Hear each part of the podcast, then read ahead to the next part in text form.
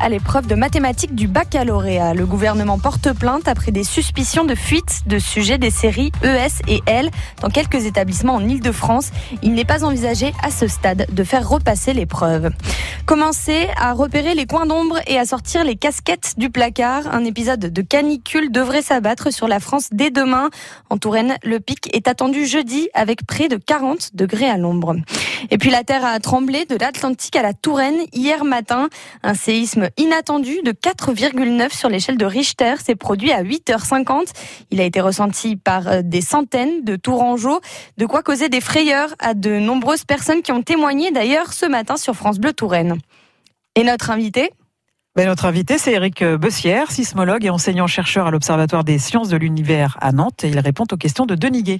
Éric Beclerc, bonjour. Bonjour. Quelle a été l'ampleur exacte de ce séisme dont nous parlons L'ampleur, euh, c'est difficile à, quantifier. Il faut, faut, parler donc de magnitude. Alors la magnitude, euh, pour l'instant, celle qu'on préfère afficher, elle est autour des, des 4,95.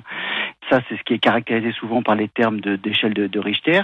Et les intensités, par contre, ce que ressentent les gens, ça, c'est assez variable. Donc, les, intensités sont une, autre manière de mesurer la, force d'un séisme, mais elles varient en fonction de la position par rapport au séisme. Donc, le ressenti des ondes, le chemin que prennent les ondes et l'amplification éventuelle qu'elles peuvent avoir peut, varier. Mais donc, c'est un séisme qui est, on va dire, de magnitude euh, aujourd'hui euh, autour des 4,9-5.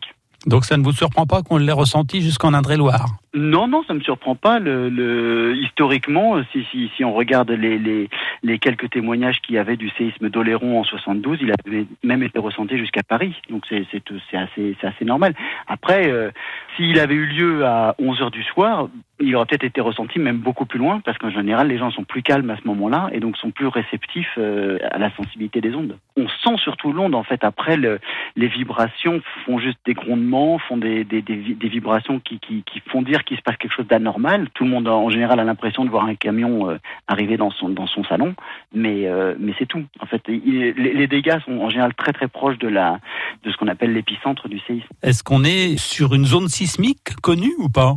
Ah oui, on est dans une zone sismique connue, euh, connue depuis de, de, depuis assez longtemps. L'ouest de la France, en fait, euh, se caractérise par ce qu'on appelle une sismicité qui est assez diffuse, hein, c'est-à-dire que euh, on, on l'oublie très très vite, mais il y a un petit séisme quasiment tous les 3-4 jours, on va dire, et des séismes comme celui-ci, il y en a environ à peu près un tous les deux ans.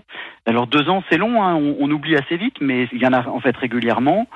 Et les gros bah, se manifestent, une fois c'est du côté de Vannes, une fois c'est du côté de Guérande, une fois c'est du côté d'Oléron. Donc si vous voulez, euh, c'est assez normal, c'est assez attendu. C'est juste un séisme plus important que, que ceux habituels qu'on qu enregistre avec, avec les sismomètres.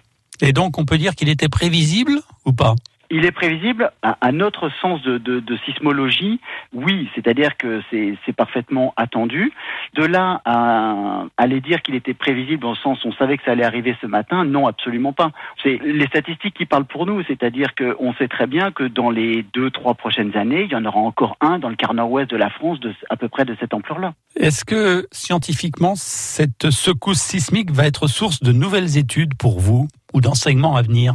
Oui, oui, oui, beaucoup, parce que en fait, euh, le, regard que l'on a sur l'ouest de la France est, euh, assez particulier parce qu'il y avait peu de stations euh, sismologiques euh, jusqu'à jusqu'à il y a très peu de temps, hein, parce qu'on a fait un très gros effort depuis une dizaine d'années de réinstrumenter, on va dire, la, France dans son ensemble. Donc c'est un projet national pour installer des nouvelles stations. Donc on, a, on va avoir aujourd'hui un regard complètement différent sur la sismicité de, l'ouest de la France.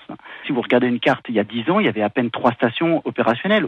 On en est déjà à 12 et dans un an et demi, en aura 26.